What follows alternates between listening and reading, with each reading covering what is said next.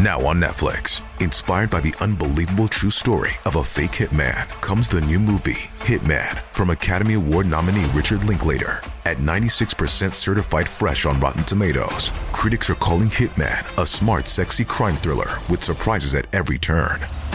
Starring Glenn Powell and Adria Arjona, Hitman. Now playing on Netflix and in select theaters. Rated R. Oi, bonitas e bonitos, tudo bom com vocês? Eu sou Jaqueline Guerreiro e esse é o podcast Quinta Misteriosa, do quadro que leva o mesmo nome no meu canal do YouTube. Lá eu posto novos casos toda quinta-feira, então me acompanhe por lá também para ficar por dentro de tudo e não perder nenhum caso novo. E agora, bora começar o caso de hoje. John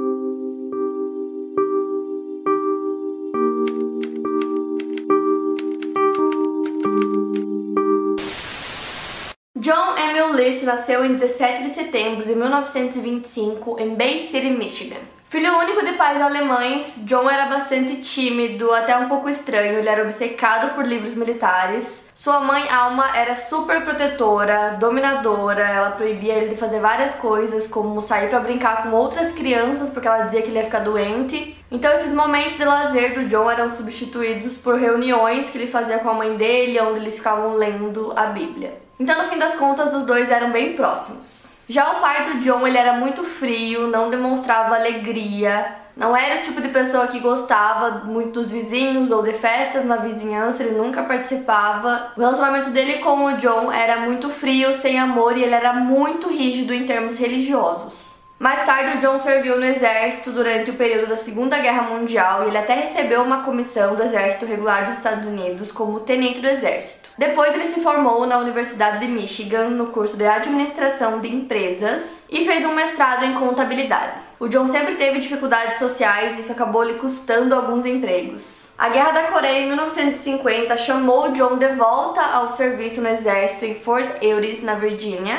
Lá ele conheceu uma mulher chamada Ellen Taylor e os dois se casaram no ano seguinte, em 1951. Então, indo já para a época do caso, o John estava morando com sua esposa Ellen, de 45 anos, e os seus três filhos. Patrícia era mais velha e tinha 16 anos, John Jr. tinha 15 anos e Frederick era o mais novo e tinha 13 anos. Além disso, a mãe do John também morava com eles, a Alma tinha 84 anos na época. John e sua família frequentavam a igreja todas as semanas e ele era voluntário como professor da escola dominical. A família mudou-se para a costa leste, onde o John conseguiu um emprego que em alguns lugares diz que ele era contador de um banco e outros lugares dizem que ele era vice-presidente no banco, mas de qualquer forma ele trabalhava em um banco em Nova Jersey e era um trabalho muito bom, ele ganhava super bem. E foi aí que o John decidiu comprar uma mansão que tinha sido de um milionário, mas ele não tinha certeza se ele conseguiria arcar com todas as despesas. Porém, a Ellen disse que ela queria muito, muito, muito que ele comprasse a mansão, que era o sonho dela. Então ele decidiu comprar. Então eles compraram essa mansão vitoriana chamada Breeze Knoll, localizada na Hillside Avenue, que é um local super privilegiado. Então a mansão era realmente muito grande, tinha 19 quartos dentro da mansão, que tinha três andares. Então na mansão também tinham lareiras de mármore, um salão de festas enorme, várias outras coisas. E aí no terceiro andar da mansão morava a mãe do John, a Alma, e esse terceiro andar ele era completo, assim, tinha tudo, sala, cozinha, banheiros, quarto, ele era como se fosse uma casa completa no terceiro andar. Era quase como se fosse a parte da mansão, então a Alma não precisava descer pro primeiro ou pro segundo andar em nenhum momento para pegar alguma coisa, por exemplo, porque ela tinha tudo lá, era como se fosse a casa dela lá. E aí no primeiro e segundo andar ficavam o restante da mansão, que no caso morava o John e os filhos e a esposa. Para os vizinhos, o John era um homem muito trabalhador que fazia de tudo para poder prover para sua família, né? E não só para a esposa e para os filhos, mas para a mãe também que morava junto. Eles iam na igreja todos os domingos, como eu disse, então assim, eles aparentavam ser uma família muito feliz. Então assim, aos olhos de vizinhos, amigos, familiares, eles viviam uma vida ótima, muito confortável e parecia que tudo era perfeito. Mas ao mesmo tempo, eles eram uma família super reservada, então ninguém nunca sabia muita coisa sobre eles. E aí, em novembro de 1971, o professor de teatro da Patrícia, que é a filha mais velha, começou a achar estranho porque ela estava faltando em todas as aulas, já fazia muito tempo.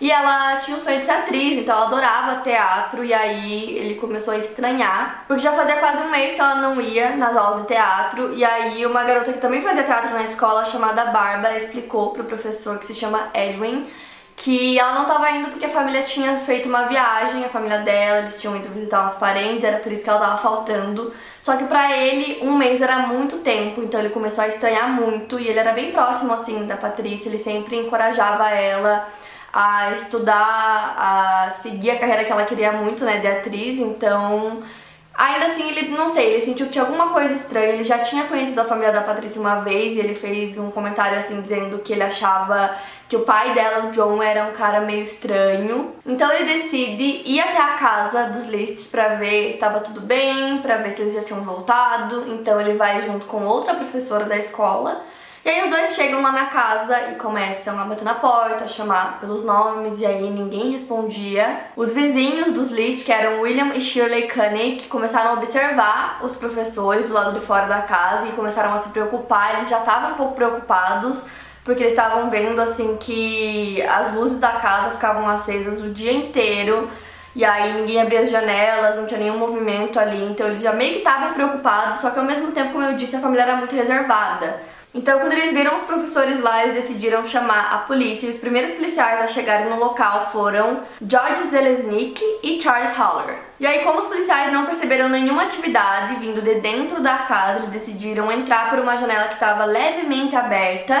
E aí, quando eles entraram no local, eles foram surpreendidos pelo cheiro que estava lá dentro, que era um cheiro muito forte. Só que era uma mansão gigantesca, então eles não sabiam de onde estava vindo aquele cheiro, o que, que era aquele cheiro. E aí, a primeira coisa que eles notaram, além do cheiro, foi uma música que parecia uma música fúnebre que estava tocando no fundo. E aí, eles começaram a procurar de onde estava vindo essa música. A mansão também estava bem gelada por causa do ar-condicionado. E de todas as luzes da mansão, apenas uma luz permaneceu acesa, todas as outras estavam apagadas. Então eles foram andando pela propriedade, iluminando o local, usando as lanternas deles, tentando descobrir de onde vinha aquela música. E aí eles chegaram a um conjunto de cortinas que separavam o salão de festas da casa, e aí quando eles abriram as cortinas, eles foram atingidos pelo cheiro de decomposição humana. Eles descobriram quatro corpos alinhados no salão de festas. Parecia que os corpos estavam lá há mais de um mês e eles foram encontrados no dia 7 de dezembro de 1971. Os policiais começaram a vasculhar o resto da casa e eles acabaram encontrando uma carta de confissão escrita pelo John, que estava em cima da mesa do escritório dele, junto com duas armas. Seguindo as instruções da carta, eles encontraram o corpo da alma no terceiro andar. Ou seja, no salão de festas, eles encontraram quatro corpos que eram é, dos filhos do John e da esposa dele, e no terceiro andar o corpo da mãe dele. Todos eles haviam sido assassinados a tiros. E aí ele deixou essa carta lá, então tava mais que claro que tinha sido ele, era tipo uma carta assim confessando que ele tinha feito, a carta tinha cinco páginas, porém já fazia pelo menos um mês que o crime tinha acontecido, então isso significava que a polícia estava um mês atrasada e o John naquele momento poderia estar em qualquer lugar, já que ele deixou a carta lá e simplesmente abandonou a mansão. Então, a partir desse momento, é, a investigação começou para tentar encontrar o John. E aí, alguns dias depois, a primeira coisa que eles encontraram foi o carro do John, um Chevrolet Impala Sedan 1963, no aeroporto John Kennedy. E aí, eles viram que o ticket do estacionamento indicava que o veículo estava lá desde o dia 10 de novembro. Ou seja, o carro estava lá no estacionamento já fazia mais de um mês. E aí, os investigadores começaram a olhar os registros dos voos para ver se o John tinha ido para qualquer outro lugar, mas não tinha nenhum registro dele, nenhuma data a partir daquele dia. E aí a partir desse momento começou uma caça ao John, assim, em todo o país. Então, logo no início a polícia tinha duas linhas de pensamento sobre o que provavelmente ele havia feito depois de cometer os crimes. Então, a primeira era a que ele tinha abandonado a casa, fugido e cometido suicídio, e a segunda era que ele tinha fugido é, e se mudado para outro lugar, outra cidade, talvez um lugar que eles não considerassem de primeira e estaria vivendo nessa outra cidade. Então eles precisavam encontrar ele.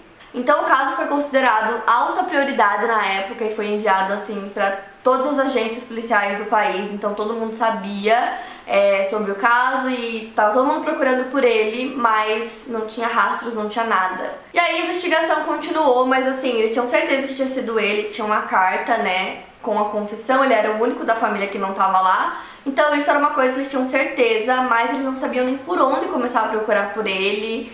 E aí não tinham novas pistas, assim, o tempo foi passando e não aparecia nada, ninguém dava nenhuma dica e aí o caso foi esfriando. Então, conforme os anos foram passando, tanto o detetive Bernard Tracy, do Departamento de Polícia de Westfield, quanto o capitão Frank Marenka, do Ministério Público do Condado de Union, revisitaram toda a papelada do caso várias vezes e não tinha nada de novo. Mas de vez em quando eles faziam isso para tentar levantar novas questões, novas possibilidades sobre o caso. Então, assim, de maneira geral, eles trabalhavam cada um em seu departamento, mas eles sempre revisitavam o caso tentando achar uma brecha, achar qualquer coisa. Então, eles sempre estavam em contato com a mídia, principalmente nos aniversários do crime, para colocar o caso nos jornais, para as pessoas lembrarem e para que as pessoas ficassem atentas caso elas vissem o John em algum lugar do país. Mas o caso foi bem traumático para a cidade onde aconteceu. Os pais começaram a assustar seus filhos dizendo que o John ia aparecer para pegar eles se eles não se comportassem. Ele meio que virou um bicho-papão de Westfield. Os anos foram passando e foram 18 anos sem nenhuma pista que realmente levasse ao John ou nenhuma pista realmente forte pro caso. Quando ele fugiu, ele cortou o rosto dele de todas as fotos nos álbuns da família, então a polícia praticamente não tinha quase nenhuma foto dele, e eles não conseguiam encontrar o John de jeito nenhum. Nem nos Estados Unidos e nem no exterior. E aí, em uma noite, um policial estava assistindo o programa America's Most Wanted. Eu já citei esse programa aqui algumas vezes para vocês que basicamente fala sobre casos em geral e é um programa super famoso nos Estados Unidos, a audiência era gigantesca.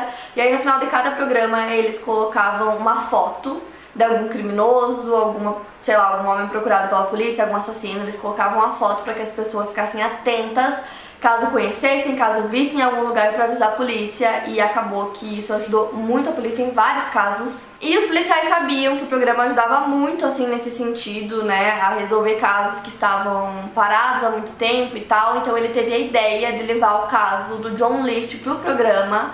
Então ele foi conversar com o John Walsh, que eu já Falei sobre ele aqui também, que é o apresentador do America's Most Wanted. Inclusive, o apresentador é pai do Adam Walsh, que é um caso que eu já contei pra vocês aqui. Então, lá eu falo até um pouco mais sobre o programa e tal. Então, eu vou deixar pra vocês aqui no link, pra quem não assistiu ou já assistiu, pra vocês se lembrarem mas é a mesma pessoa, né? Esse mesmo apresentador. Então eles foram conversar com ele e geralmente no programa eles não tratavam assim de casos muito antigos.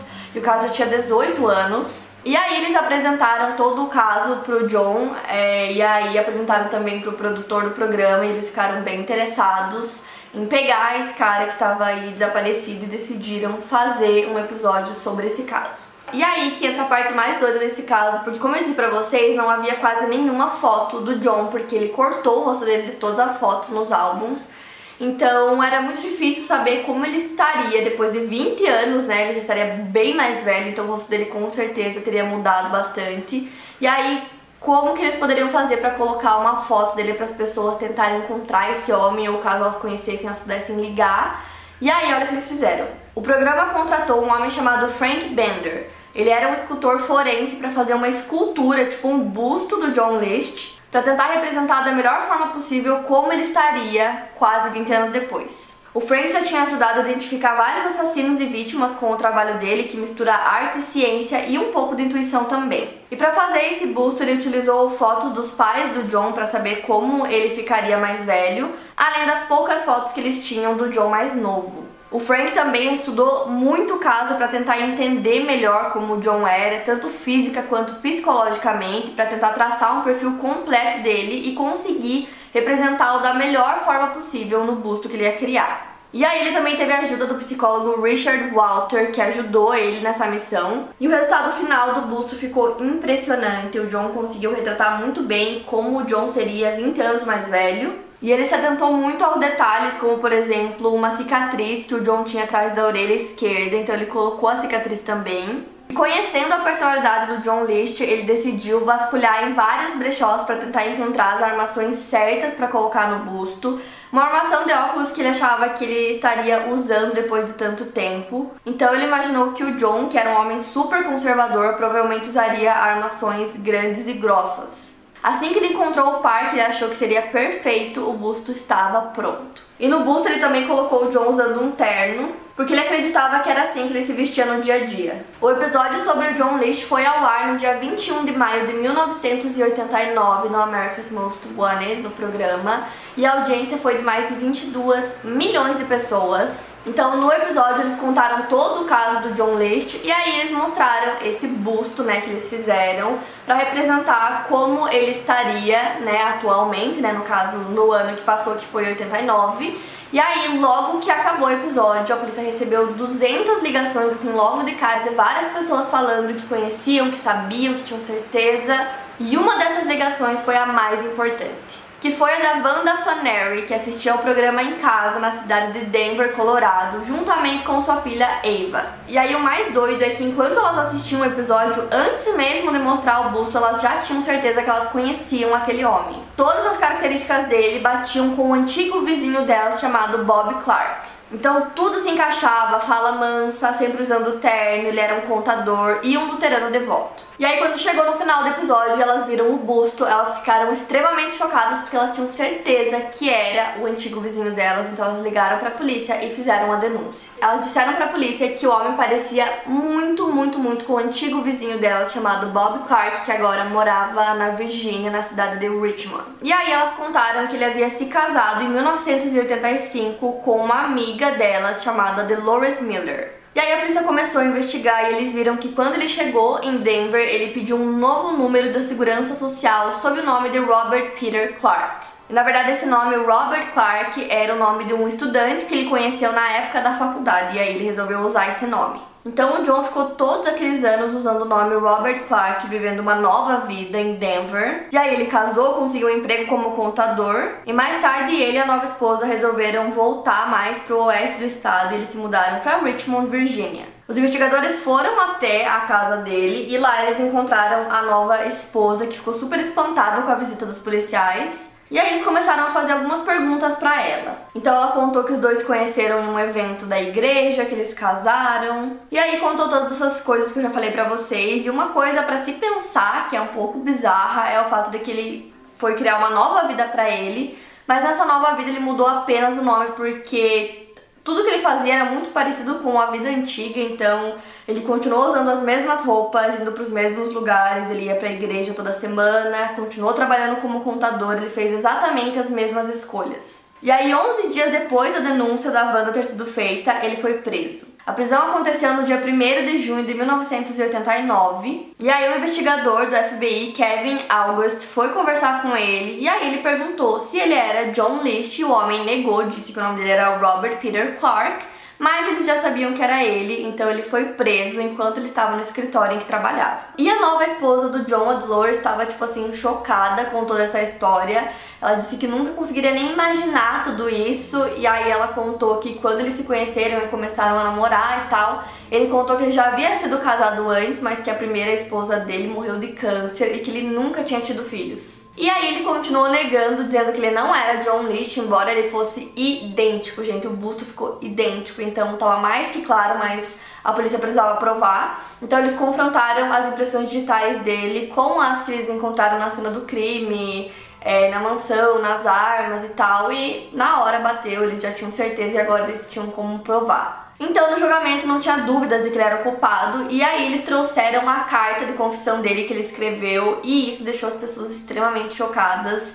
Na carta ele falava sobre os motivos dele, e aí ele até falava assim que ele colocou todos os corpos lá no salão de festas, deixou todos os corpos juntos, ele só não colocou da mãe dele porque era muito pesado. Os advogados de defesa argumentaram que o John sofria de estresse pós-traumático devido ao serviço militar na Segunda Guerra Mundial e na Coreia. Psicólogos especialistas acreditavam que o John estava passando por uma crise de meia-idade, mas como a promotoria apontou, isso não era desculpa para assassinar cinco pessoas inocentes.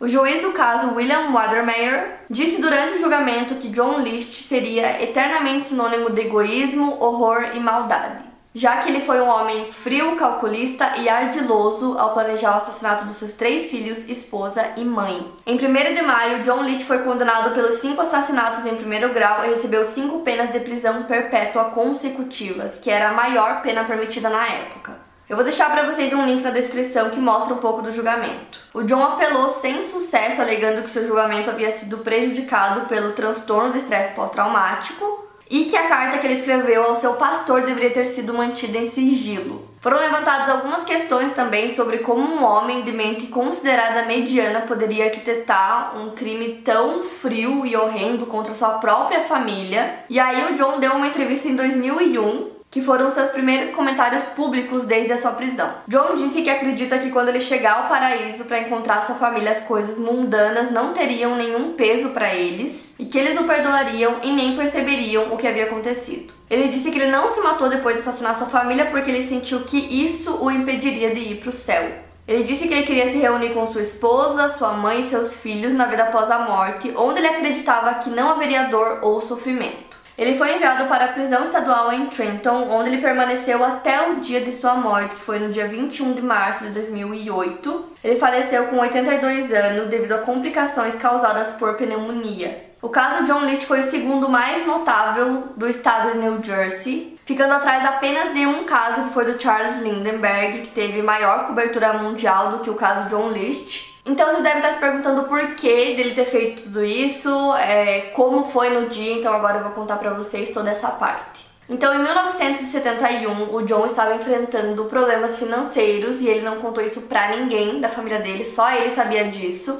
E aí ele acabou perdendo o emprego, ele tinha 46 anos, e aí ele ficou muito frustrado, ele foi atrás de outros empregos, ele até conseguiu alguns, mas ele sempre acabava sendo demitido porque ele tinha uma personalidade muito difícil, ele tinha um pouco de dificuldade em se comunicar, ele tinha uma falta de habilidades sociais, ele era uma pessoa extremamente rígida, então era muito difícil, né, ele se manter nesses empregos, então ele foi demitido várias vezes, um seguido do outro. Teve até um colega de trabalho dele que o descreveu como um homem extremamente frio e desagradável. E aí ele não queria que a família descobrisse que ele tinha perdido o emprego, tinha sido demitido dos novos empregos também. Então todos os dias ele acordava, ele colocava o terno, pegava as coisas dele e saía de casa como se ele estivesse indo trabalhar mesmo estando demitido, então ninguém fazia nem ideia. Então ele saía de casa e ia para a estação ferroviária e ele ficava tipo o tempo todo lá, né? No período que ele teria que estar no trabalho, ele ficava lá então ele ficava lendo, ele ficava pensando o que, ele poderia fazer, né, para contornar esse problema. E aí ele também começou a pegar dinheiro da conta da mãe dele para pagar a hipoteca da mansão. E tipo, durante esse tempo ninguém nem imaginava o que estava acontecendo. Então, para ele, o fato dele ter perdido o emprego e ele não conseguir mais sustentar a família era uma coisa assim inaceitável. Ele não queria que isso acontecesse de jeito nenhum. E aí, os pais dele sempre foram muito rígidos com ele, então ele tinha essa concepção que ele tinha que ser o provedor da família. E como naquele momento ele estava tendo dificuldades para ser o provedor, porque ele não conseguia encontrar nenhum emprego, então ele sentiu que ele deveria poupar sua família dessa vergonha. Então é muito difícil acreditar que a solução que ele imaginou, né, que seria mais aceitável para ele e pro pai dele, né, para toda essa criação que ele teve, que seria assassinar a própria família. É impossível imaginar que essa seria a única opção, mas foi a opção que ele escolheu. Então, segundo o John, foram vários problemas que aconteceram e o primeiro foi, né, no caso, esses problemas financeiros Outra coisa que aconteceu também foi que a saúde da Ellen, a esposa dele, estava se deteriorando rapidamente graças a um terrível segredo que ela havia escondido do John por anos. Pouco depois de se mudarem para Nova Jersey, ela começou a ter apagões e quedas. A visão em seu olho direito estava desaparecendo e ela bebia muito e se tornou dependente de tranquilizantes. E aí ela fez alguns exames que revelaram que ela tinha sífilis terciária que contraiu do seu primeiro marido. Só que para piorar as coisas, ela escondeu isso do John por muito tempo. E aí ela só ficava em casa por conta dessa doença, ela também estava parando de ir para a igreja. E quando ele descobriu a doença, ele se sentiu traído por ela e mais ainda pelo fato dela não estar indo mais para a igreja, então era quase como se essas coisas tivessem sido fatores decisivos para ele. Então o John estava lidando com esses problemas já haviam alguns meses e ele começou a arquitetar esse plano na cabeça dele. Ele sabia que a falência era uma coisa inevitável e ele não queria colocar a família dele na pobreza, porque para ele isso não era uma opção. E além dessas duas coisas, o John também falou que ele sempre foi extremamente moralista e que ele não estava muito satisfeito com o comportamento dos seus filhos, principalmente da filha mais velha da Patrícia, que tinha como sonho se tornar uma atriz famosa, e o John achava que essa era uma profissão imoral, então ele brigava muito com ela, xingava ela várias vezes.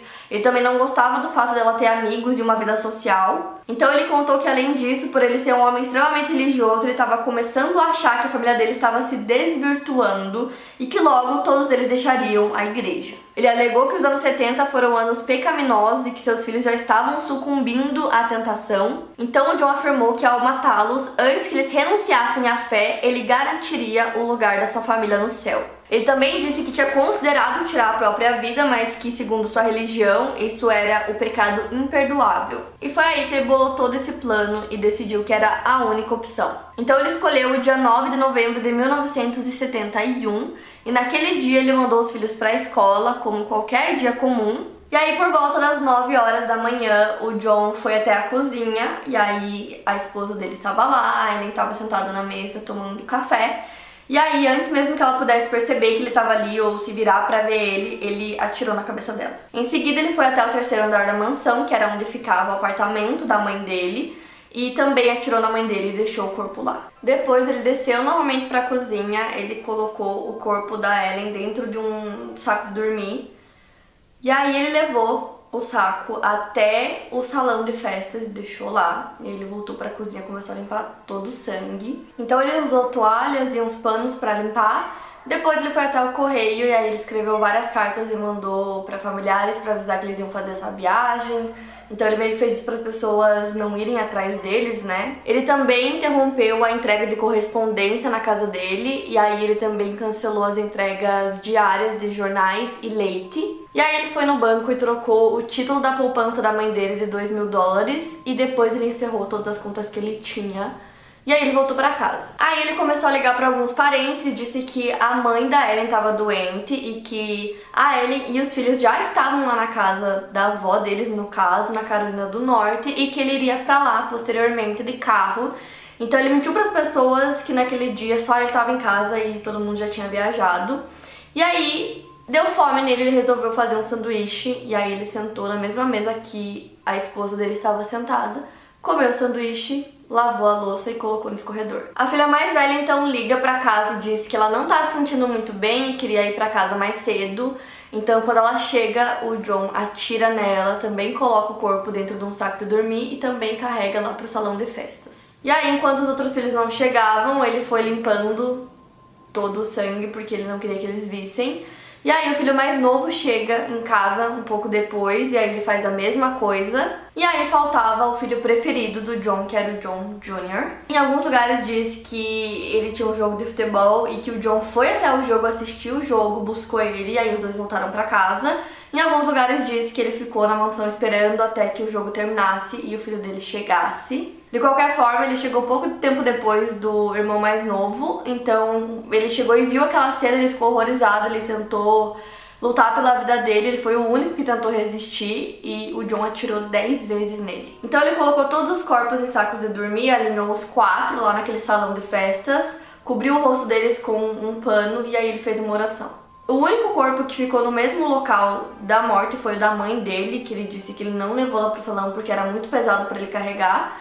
E aí ele utilizou duas armas, uma dessas armas tinha sido presente do pai dele e a outra era da época que ele serviu no exército e ele deixou as duas armas lá no local junto com a confissão que ele escreveu. Depois disso, ele ligou pra Bárbara, que como eu disse pra vocês lá no início, ela fazia teatro com a Patrícia, e aí ele avisou ela que a família ia viajar e que ela ia faltar às aulas de teatro e pediu que ela avisasse o professor. Depois ele limpou tudo, foi jantar e depois ele foi dormir, e aí ele confessou que dormiu naquele dia melhor do que ele havia dormido há muitos anos. E aí na manhã seguinte foi na verdade o momento em que ele escreveu a carta. Então foi uma carta que ele escreveu pro pastor dele, é, cinco páginas, onde basicamente essa carta é uma confissão. E aí ele confessa os crimes e diz que o motivo é os problemas financeiros que eles estavam enfrentando e o fato dele sentir que toda a família estava se desvirtuando.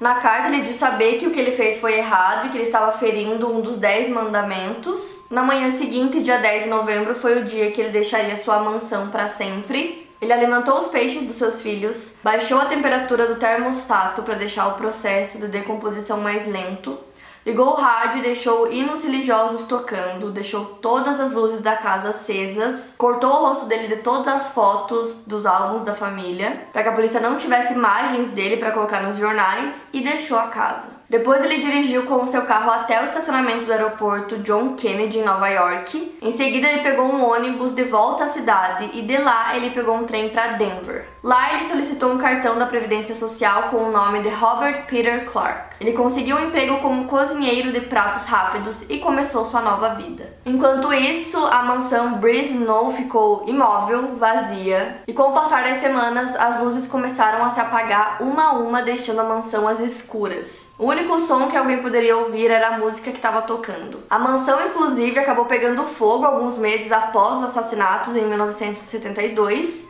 As autoridades nunca descobriram a causa do incêndio, embora achem que foi alguém que colocou a casa em chamas de propósito. Anos depois, uma nova casa foi construída na propriedade. E um fato que é extremamente curioso que eu quero contar para vocês é que um dos itens da mansão que era tipo um teto de vitral no salão de dança. Ele era extremamente valioso, ele era assinado pela Tiffany Co, né, que é uma joalheria super famosa que vocês devem conhecer. E era uma peça de luxo raríssima e o John nem sabia. Se ele tivesse vendido aquela peça que valia mais de 100 mil dólares em 1971, que hoje é equivalente a 570 mil dólares, esse valor teria sido mais que suficiente para salvar a família dos problemas financeiros e até sobraria dinheiro, mas ele nem fazia ideia nem sabia que o vitral valia tudo isso e acabou sendo queimado no incêndio. A memória dos assassinatos ainda assombra os residentes da cidade. Em uma entrevista em 2008, as pessoas que moram na propriedade agora disseram a um repórter que as crianças do bairro não passam na frente da casa, nem querem morar na mesma rua. E outro fato curioso que eu quero citar para vocês é que no mesmo ano que esse caso aconteceu, que foi em 71, o John Lynch também foi considerado suspeito de um outro crime, que é um caso que eu já contei para vocês, que é o sequestro de D.B. Cooper, que aconteceu logo após o caso John Lynch. Os policiais consideraram algumas características físicas do John que eram semelhantes ao retrato falado do D.B. Cooper, que foi um homem que sequestrou um avião e que queria uma quantia de 200 mil dólares para o resgate. E como o John precisava de dinheiro, eles achavam que poderia ser ele. Depois, o D.B. Cooper saltou de paraquedas do avião e nunca mais foi encontrado. Mas aí, quando pegaram o John anos depois, ele negou ser D.B. Cooper, disse que não tinha nada a ver. E aí ele não foi mais considerado para esse caso.